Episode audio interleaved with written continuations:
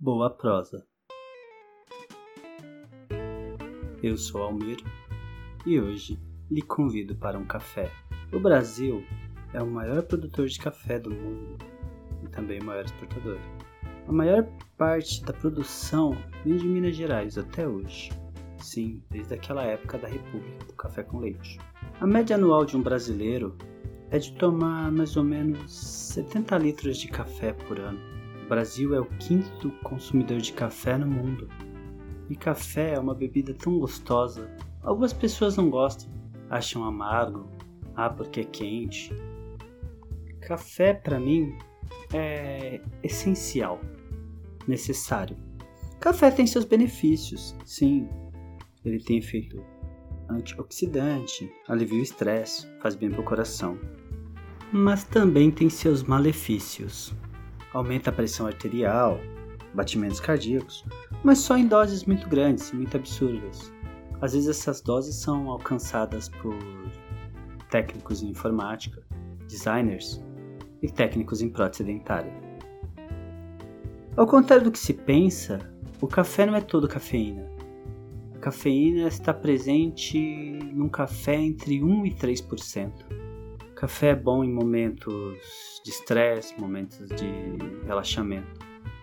Mas não estou aqui para falar sobre o café e seus benefícios e malefícios, ou simplesmente contar a história do café.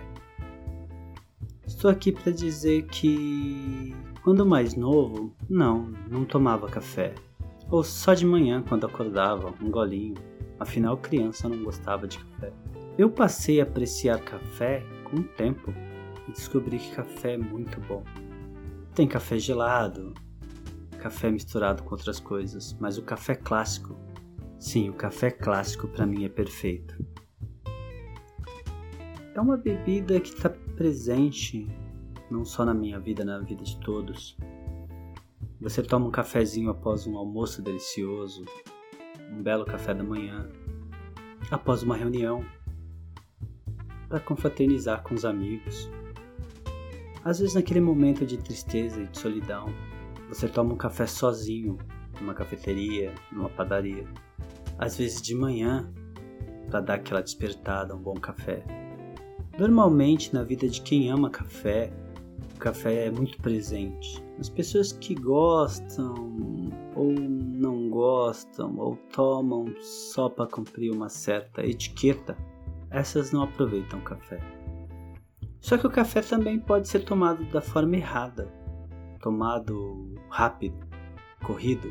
Um bom café tem seu tempo de ser degustado. E eu, como amante de café, não especialista, mas amante de café, digo que um bom café tem que ser tomado com calma, apreciado. Suas papilas gustativas devem apreciar, sentir o calor do café com calma, para não se queimar. Café é uma das bebidas, na minha singela opinião, uma das melhores bebidas do mundo. Eu amo café, mas eu poderia estar falando de qualquer outra coisa. Eu posso estar falando de café e você está pensando: ah, não, mas eu prefiro chá. Mas a questão não é café ou chá.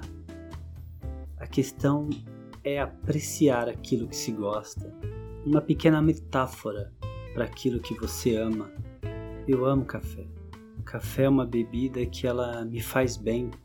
Café é uma bebida tão boa, tão boa que às vezes usada de forma incorreta pode viciar. Aí entra naquela parte de malefícios. Se você ficar muito tempo sem tomar café, vai ter uma dorzinha de cabeça, uma indisposição. Mas um bom café, um bom café não se dispensa e os bons cafés vêm sempre acompanhados de bons momentos. Um momento de descontração, café com um amigo, uma conversa ao telefone, um dia de chuva, um bom café sobre a mesa, naquelas decisões importantes de você para com você mesmo, que seu único companheiro naquele momento é um café. Café é muito bom, tanto para beber, fazer, a paciência de fazer um café, fazer um café bem feito, como tudo na vida, exige paciência para ser bem feito e depois de pronto, curtir o que foi feito. Então é isso. É uma reflexão meio boba, uma analogia meio estranha com a vida. Mas café é muito bom. Então eu te convido mais uma vez a um café.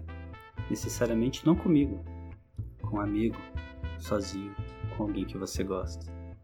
Aproveite uma pausa, tome um café. Pense na vida, reflita sobre tudo enquanto toma um café. Bons cafés, boas conversas, boas lembranças. Pense nisso, mas pense agora. Obrigado pela sua paciência. Te desejo muitos cafés na sua vida. Até a próxima.